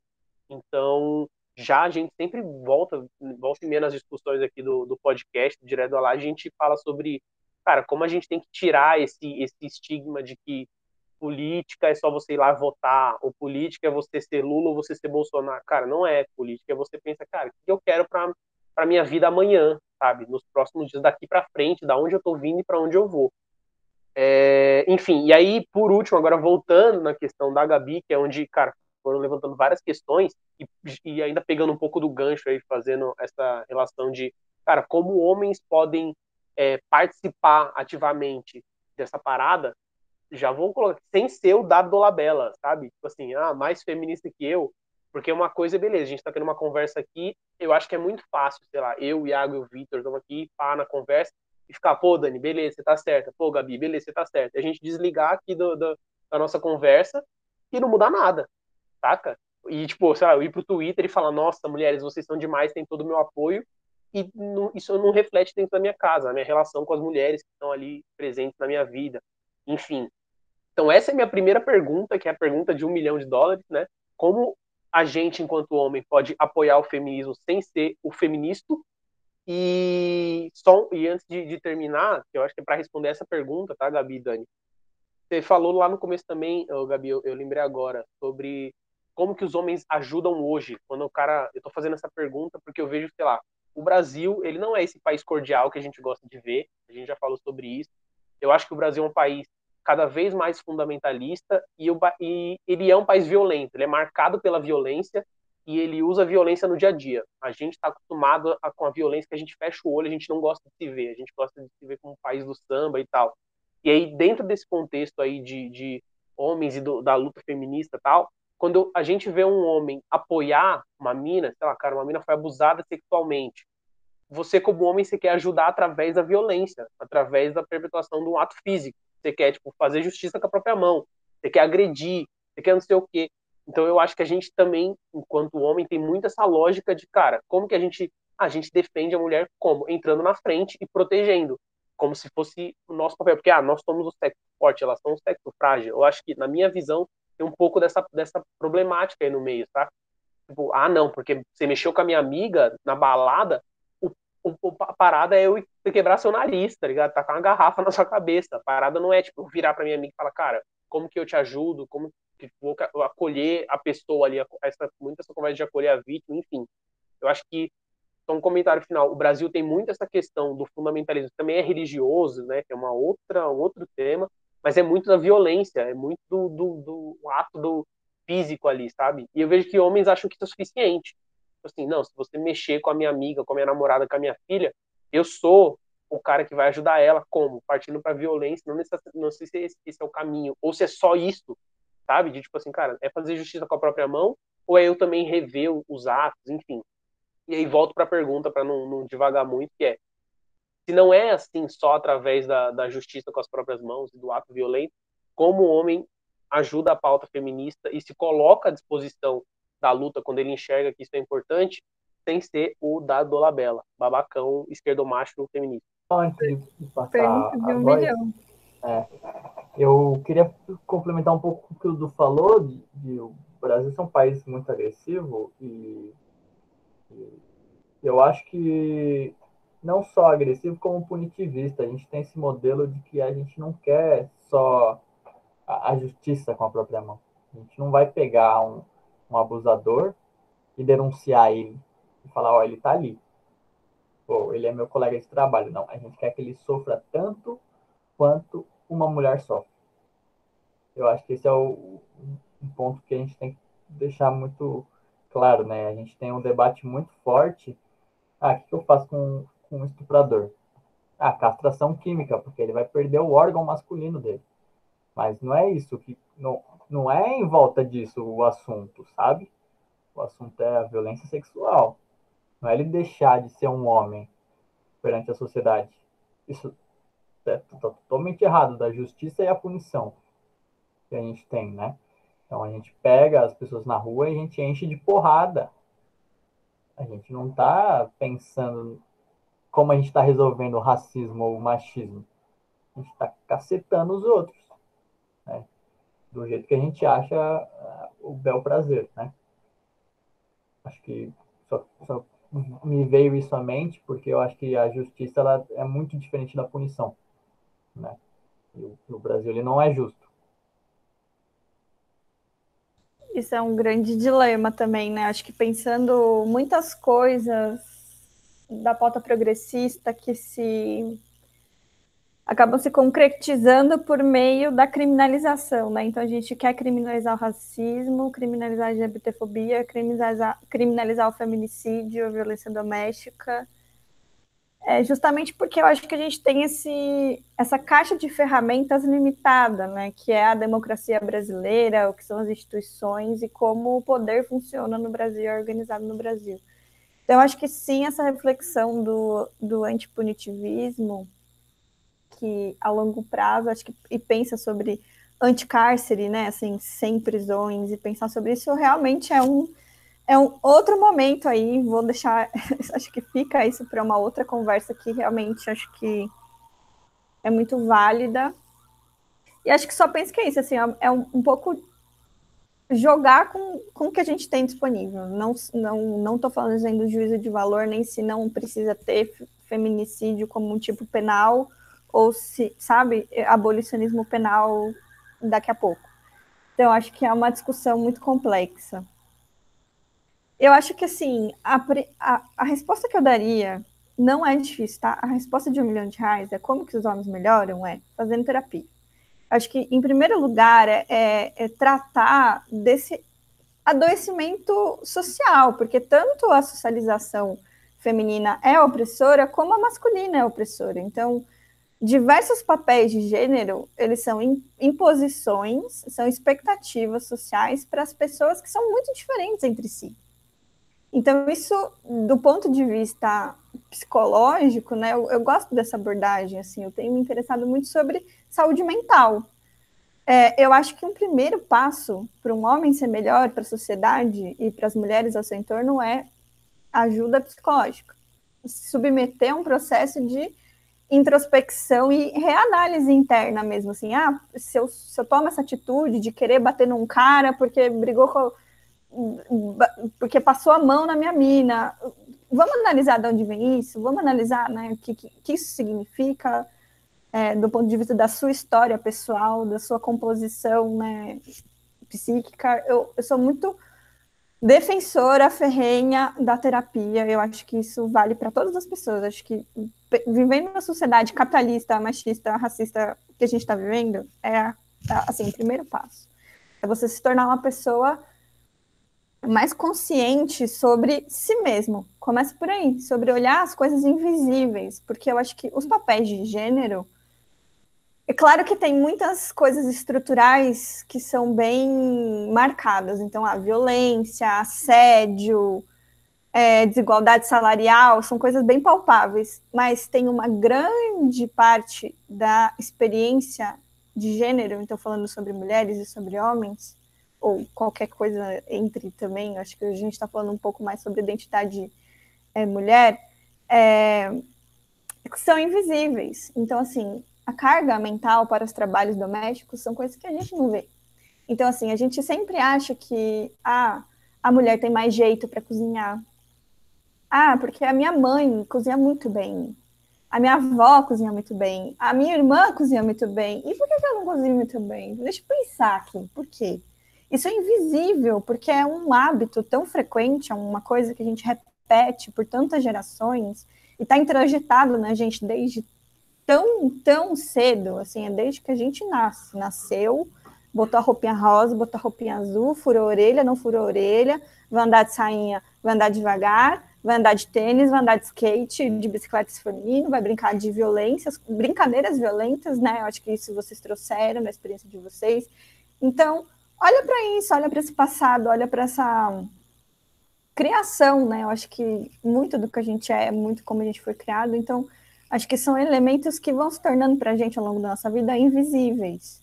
Então, quanto mais visível a gente tornar essas coisas, tipo, se questionar sobre elas, eu acho que tem muitas coisas sobre a ah, diferença salarial, e aí são, são tipo, pautas coletivas e lutas políticas mais é, organizadas. Então, precisa de um movimento falando para as empresas né, melhorarem essa, essa questão. Mas do ponto de vista da vivência, você com a sua amiga, com a sua mina, com a sua mãe, com a sua avó, com a sua irmã, é você conseguir passar a enxergar algumas coisas que são invisíveis, que são tipo automáticas ou naturalizadas. Então, assim, uma coisa que quer me deixar revoltadíssima, vamos aproveitar as Olimpíadas. A gente vê um monte de atleta aí. Você vê, os nadadores, eles são compridos, têm braços longos, são altos. O pessoal da ginástica olímpica é baixinho, forte. O pessoal do remo tem um, uma composição física diferente. O pessoal da não sei o quê, os, os de atletismo ficam mais fortes e mais magros. Então, assim, não existe uma coisa natural do homem das cavernas, essa coisa de tipo, ah, a mulher é frágil, o homem é forte e agressivo. Cara, você não é mais um animal, você é um ser social. A gente tem milênios de história humana que foi adicionando às nossas personalidades e à nossa identidade refinamento. Então a gente não é um bicho, a gente não é mais um bicho, o bicho o homem. Ah, porque o primata macho é agressivo e a fêmea cuida das crias. Gente, você não é um animal, você não está na floresta. Vamos esquecer esse papo, assim, que para mim me deixa muito revoltada, que é tipo a biologização assim das diferenças. Então, ah, a gente nasce intrinsecamente muito diferente. Cara, isso para mim é tão, tão papo furado que é só ver as Olimpíadas. Olha quantos tipos de modalidade esportiva o ser humano inventou. Ele inventou, ele inventou andar de skate. Cara, ele, tipo, criou um rol de manobras e todos competem usando as mesmas. Como isso é possível? E a gente vem falar que, ah, o homem nasceu assim, ele vai ser sempre assim. Cara, você não consegue mudar, não consegue aprender a ler, não, cons não consegue se desenvolver fisicamente fazendo nada, né? Você joga tudo isso no, no lixo para falar que o, o homem é mais forte por natureza. Tá bom, então coloca um, sei lá, uma mulher fortuna que arremessa aqueles discos lá do lado de um homem que supostamente dá porrada na balada. Vamos ver se ela não quebra ele na porrada, saca? Tipo. É isso. Pega a, a, a, uma mina do vôlei feminino, assim, e bota ela, ela e eu, um do lado do outro, É, assim. Mano, Isso. Assim, Não tem nem conversa, parça. Os seres humanos são completamente diversos, sabe? Não tem por que a gente se apegar a uma coisa assim tão rasa sobre quem nós somos. Nós- somos um poço de potência. Para mim, eu gosto de ver. Eu acho que sempre em desenvolvimento, sabe? A gente teve capacidade de fazer tantas coisas, tipo, impor tantos limites, sabe? Que a gente se esquece dessas potencialidades, saca? E eu acho que, que isso é um grande papel. Então, sei lá, mesmo dentro do, do movimento, sei lá, de esquerda, isso é um debate muito difícil de, de lidar, né? A gente fala, tipo, ah, os esquerdomacho e tal. Então, a gente tem esse grande percurso pela frente, eu acho que ainda dentro dos nossos do dos nossos próprios coletivos, sabe? Do nosso próprio aliado. Então, eu acho que um grande papel é esse, assim, se colocar sob reflexão e acho que isso vale para todos os papéis que a gente exerce, então também a branquitude precisa sentar no banco e se analisar e ver o que, que da sua identidade, o que, que das suas práticas estão relacionadas com a socialização privilegiada, né? E o quanto a gente precisa melhorar muito em relação a isso. Eu acho que em segundo lugar, assim, eh, olhando para um lado mais coletivo, é não tem, não tem fácil, assim, não tem receita fácil, mas é estudar. Como tudo na vida, assim, como todos os tipos de interesse, é estudar, estar olhando tudo que você puder. E não só o que te interessa, eu, eu fico bastante incomodada com isso, assim, ah, eu leio fulana de tal, porque ela, sei lá, tá dentro, tá falando a mesma coisa que o Ciro Gomes, sei lá, X, vamos falar assim, sabe? Tipo, é isso, sei lá, a gente elege certas influencers mulheres porque elas estão dentro de um establishment, elas estão falando coisas que outras pessoas falam. Vamos buscar outras, vamos olhar para todas, vamos olhar para um pouco de cada, sabe?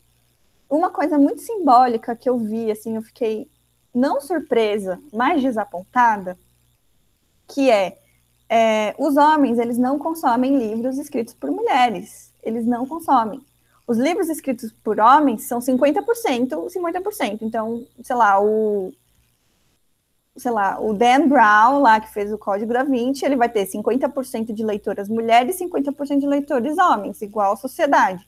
Agora, você pega a Margaret Atwood, que faz o Conto da Aya, 90% das leitoras são mulheres, 10% são homens. Então, assim, é você não ter nem a capacidade de sequer passar na sua cabeça comprar um livro porque foi escrito por uma mulher, sabe? Inclusive, a J.K. Rowling, lá do Harry Potter, ela usa as iniciais para não saberem que ela é uma mulher. Para ela poder ter vendido Harry Potter e ser o sucesso que foi, ela precisou meio que mascarar que ela é uma mulher, porque senão os homens não têm o impulso de comprar, né? Então, acho que também olhar para si e falar quantas referências artísticas, quantas referências intelectuais, quantas referências musicais, quantas, quantas amigas eu tenho, né? Tipo, eu sou um cara, eu ando com meninas, eu tenho amigas mulheres, como que é a minha, minha relação com elas, né? Então, acho que isso é muito. São coisas que dão para ser, dão para ser feitas e você não vai ser da Dula Bela, sabe? É tipo muito básico, muito tranquilo, muito afetivo, porque eu acho que essa coisa da atenção e você ter um olhar atento para as mulheres ao seu redor, para, enfim, esse tipo de. Ah, bom, já assisti três filmes seguidos que são dirigidos por homens. Vou assistir um filme dirigido por uma mulher, que tal? Né? Para de invisibilizar. Acho que o Vitor falou, ah, a gente fala do Bill Gates, a gente não sabe quem criou o código, sabe? O código binário, a gente não sabe das mulheres da história, as mulheres ilustres, escritoras, inventoras, cientistas, políticas, a gente fica, ah, é Lula ou Bolsonaro, mas a gente não fala da Marina Silva, da Manuela Dávila, da Luísa Orundina, saca? Cadê essas mulheres? A gente está invisibilizando quando a gente não coloca nem como uma opção, né? Uma opção, nem que a gente lembra dessas pessoas. Muito nesse sentido, eu queria te perguntar, Gabi, é, já deixar a minha indicação, mas também te perguntar como que você acompanha, é, não sei, a, a vida, as pautas do feminismo, enfim, relacionadas às mulheres. Porque eu adoraria que existisse uma newsletter, sabe? Que saísse, gente, olha, aqui nos Estados Unidos aconteceu isso aqui, lei tal, não sei o quê, Noruega, agora é isso aqui que tá rolando, Brasil, mas não tem, né, a central do feminismo, então a gente tem que dar nossos pulos para continuar estudando e sempre atentas às mudanças. É, então, eu queria fazer essa pergunta para você. E eu queria deixar uma indicação que é da Carla Lemos, que já veio aqui no nosso podcast, pessoal, que agora o arroba dela é Carlinha no Instagram. E eu conheço muitas mulheres, a história de muitas mulheres por ela. Ela tem um conteúdo muito bom. Então, sigam a Carla no Instagram. É, agora ela está fazendo uma, uma edição sobre Olimpíadas, inclusive. Então, sobre a história das mulheres nas Olimpíadas. Então, dê uma fuçada lá no feed. Já quero deixar essa indicação aí, além de vários outros livros que a gente depois pode pegar um compilado deles. Mas queria saber de você, Gabi. Cara, essa é uma pergunta excelente. A ideia do, da newsletter é maravilhosa, mas eu lembrei que assim tem um podcast muito celebrado que é o Xadrez Verbal, né? Não sei se já, já ouviram. É tipo um podcast sobre política internacional e dura cinco horas. É os caras falando, tipo, o que aconteceu na Bielorrússia, no Irã, eles falam no mundo inteiro. E eu fiquei pensando, por que, que não existe? Um... E assim, tem vários telespectadores, assim, eles têm uma parceria até com o Atila, do... aquele que ficou famoso por causa da Covid e tal. E, e eu fiquei pensando, as pessoas param quatro horas para ficar ouvindo sobre política internacional, nenhum demérito, sou da área de relações internacionais, acho massa, mas assim, cadê as creators mulheres? Assim, quem seria nosso público, né? Assim, sobre um giro internacional do que está acontecendo em pautas feministas. O que eu uso, assim, basicamente é a internet, tipo redes sociais mesmo. Hoje eu nem uso mais Facebook, eu estou muito no, no Instagram, eu não uso Twitter também. Então, o que, que eu busco fazer é seguir, tipo, pessoas fora da caixinha, sabe? vou seguindo, aí uma vai levando a outra, vou seguindo tipo de vários países, acompanhando um pouco de tudo. E uma, você até me falou de uma newsletter, tem um pessoal que eu sigo que chama Instituto Update. Eles têm uma newsletter que fala sobre a América Latina. Então, assim, muitas das coisas sobre a Argentina, por exemplo, eles colocam, né? Tipo, como das mulheres, no Chile.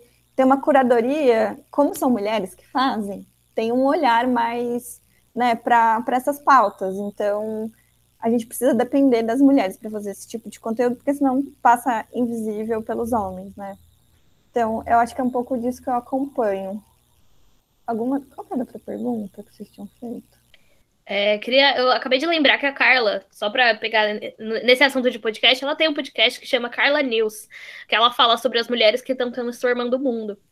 É, são episódios super curtos, mas nossa, isso é uma super ideia. Devia existir muito esse, essas atualizações sobre as pautas femininas ao redor do mundo. Giro de notícias das mulheres no mundo. Aham, uhum. perfeito. Mas é isso, assim, eu acho que isso é uma coisa, é um sintoma, na real, de como a, a gente tem, assim, a mídia clássica, né, tipo, os grandes meios de comunicação, eles têm dificuldade de favorecer isso, Inclusive, eu tenho uma história excelente assim sobre isso. Quando eu comecei na Capitolina, isso em 2014. E a gente foi crescendo, foi crescendo e foi ficando conhecida. Então, hoje, até hoje, assim, você fala para. Já aconteceu eu falar, ah, fundei a revista Capitolina. Ah, a revista Capitolina conhece, muito legal, não sei o quê. E na época é, que eu que eu estava na Capitolina, eu fiz um estágio na Folha de São Paulo. Por conta dessa coisa de ter tido experiência com comunicação digital, fui fui fazer um estágio lá. E aí eu lembro que, assim, tinha um grande receio de falar de feminismo. Assim, era uma coisa. Você tinha que pedir licença para 300 caras para cima, né? Porque todos eles são homens, então os editores, não sei o que.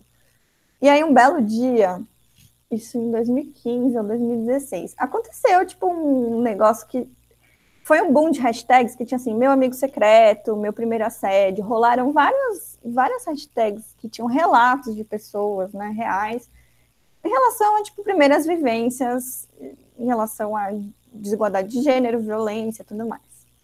E aí teve um caso super inusitado que tinha essa meu amigo secreto, que era, tipo, sobre, sei lá, uma situação escrota que você passou com algum cara, e aí três meninas fizeram um relato e elas descobriram que as três estavam saindo com o mesmo cara.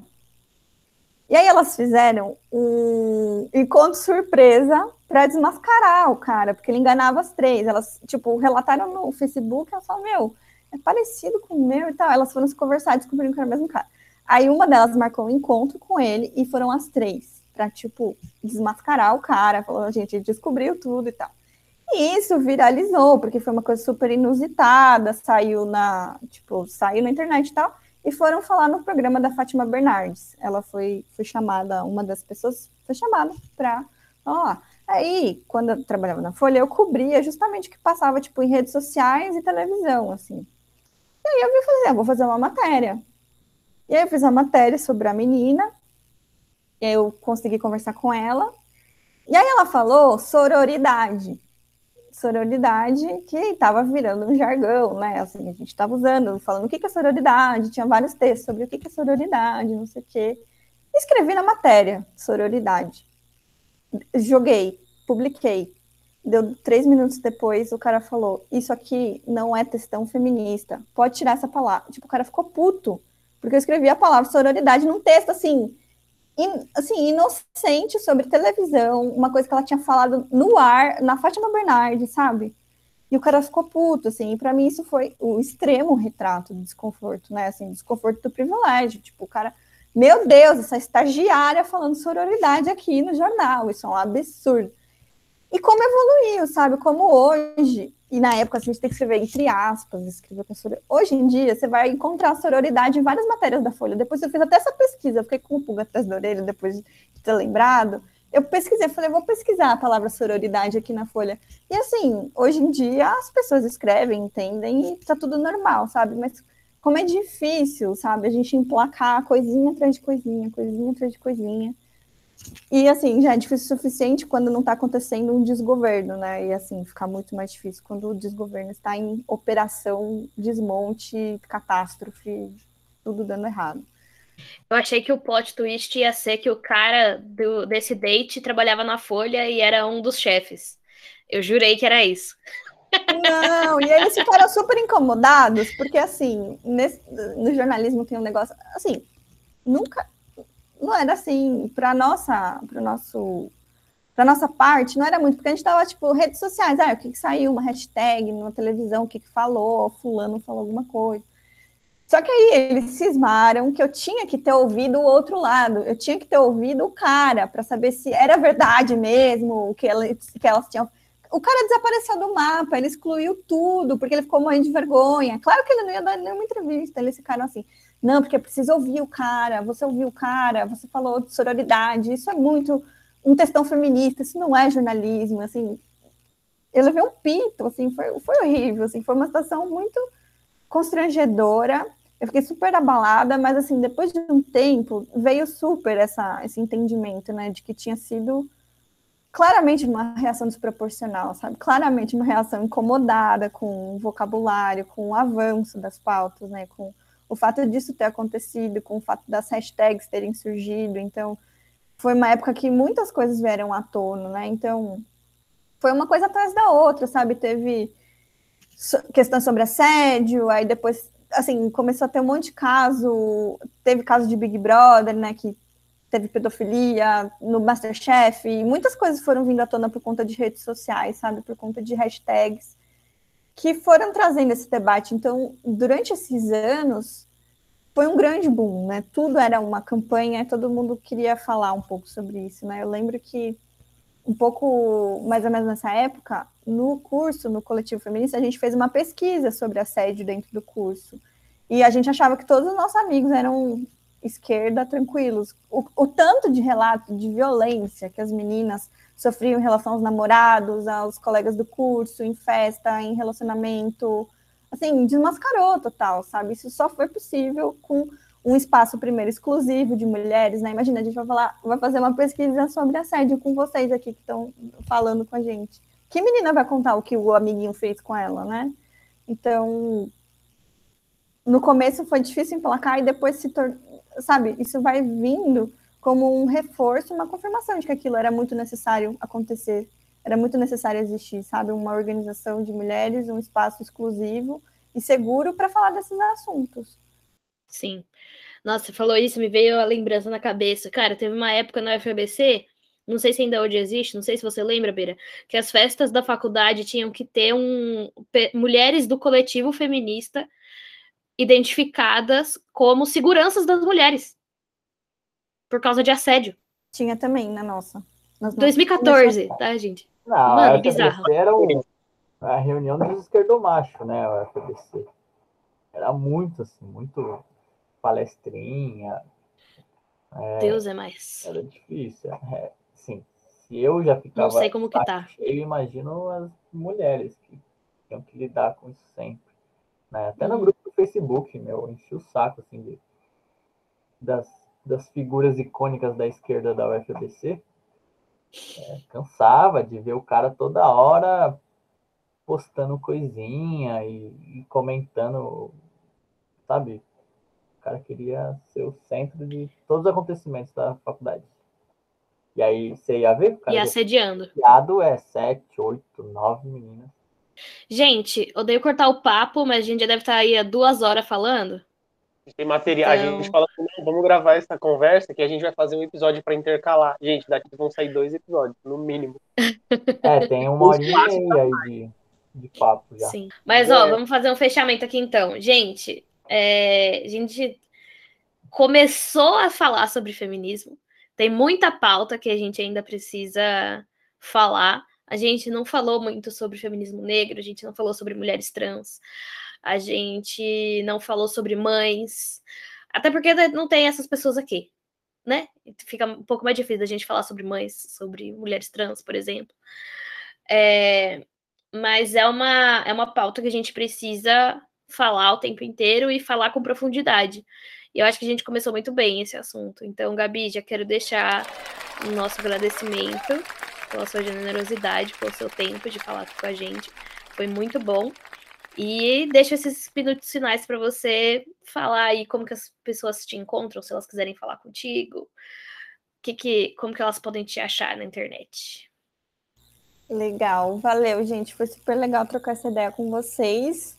Não sou assim a maior referente de feminismo, de nada, assim, eu acho que quis trazer um pouco mais da minha experiência mesmo. Acho que esse é um espaço bem horizontal e acho que é legal ter uma conversa mais inicial mesmo, sem compromisso, assim, com tanto rigor científico, vamos dizer assim. É, mas eu queria convidar vocês para procurar meus textos na Capitolina, eu acho que foi o principal veículo em que eu produzi coisas sobre feminismo, não só sobre feminismo, mas também.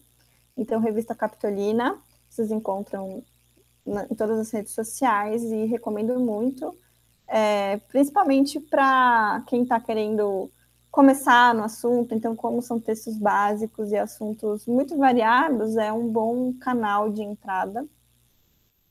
É, fico à disposição para outras conversas, acompanho vocês quando rola. Quando eu estou almoçando, boto para ouvir, assim, gosto de ouvir podcast. Eu não sou muito consumidora de podcast, mas o de vocês eu ouço algumas vezes. É, de resto é isso. Acho que não tenho redes sociais, então não tenho redes sociais públicas. Então a Capitolina fica como a minha recomendação para vocês. E é isso, gente. Muito sucesso e vou ficar na expectativa aí dessas conversas, continuar essa conversa sobre feminismo, entendendo que é uma pauta que precisa perpassar todos os assuntos, na real. Se for falar de culinária, tem que falar as mulheres cozinheiras e tal, é mais difícil ser chefe de cozinha sendo mulher. Se for falar de música, as mulheres são julgadas, vocês vê Free Britney Spears, tá bom? porque tem toda a exploração do trabalho artístico das mulheres, enfim. Isso tem que perpassar tudo que a gente conversa, né? Então eu espero que a gente tenha podido trazer um pouco desse assunto e algumas inspirações para quem está ouvindo. Dar um salve para variar, sempre estou dando salves. É, salve para o ouvinte, né? Que foi isso meio que a Gabi falou, assim, a gente abordou o feminismo ali na base, né? Como é que se chega ali percebendo essas coisas no, no seu cotidiano. Com o passar dos anos, o movimento se expandiu a tal ponto de abordar diversas pautas distintas que às vezes brigam entre si, né? E, e bem como a Dani disse, eu espero que a gente consiga trazer mulheres trans, as mães que a gente tanto fala em off, e o que a gente falou sobre do feminismo é, transcender apenas essa pauta, né? E a gente sempre fala aqui sobre a arte, é, e a mulher na arte, a mulher no mercado de trabalho e, e tudo mais. Então é, é uma pauta que o Direto da Laje sempre levanta, até porque a gente tenta representar as minorias aqui, essas figuras que somos, né? Então está sempre caminhando lado a lado. Vou pedir para vocês compartilharem no grupo da família, no grupo do Bom Dia. Manda o link do, do Spotify antes de dar bom dia. Olha esse link aí, bom dia, gente. No grupo do trabalho, manda naquele grupo de três amigos que eu sei que você tem. Você tem um grupo de dez amigos no WhatsApp. E aí depois você tem um grupo com três amigos que tá no grupo dos dez amigos. Eu sei que você tem esse grupo aí. Manda nos dois. Até mais.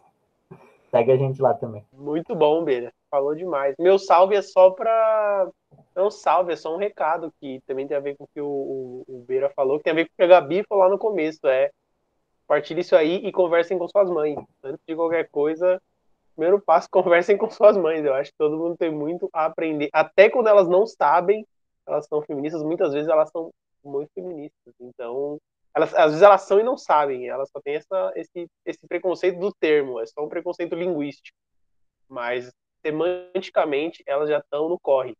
Então é isso, só uma lembrança amigável. E valeu, até a próxima. Tchau, tchau, galera.